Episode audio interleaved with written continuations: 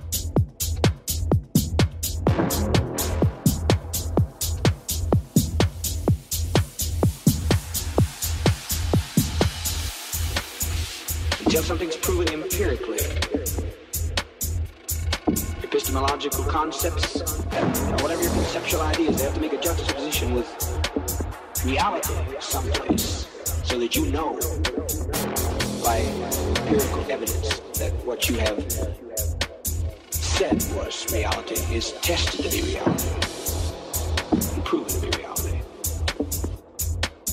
Now, if that was above some of your heads, I was throwing that out for you out here to think that they are too intellectual for us.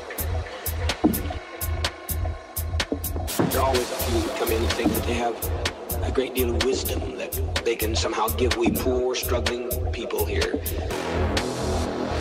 polarized as we are in the lower end of the socioeconomic income picture. They think that they can reach down to our grab existence and lift us up.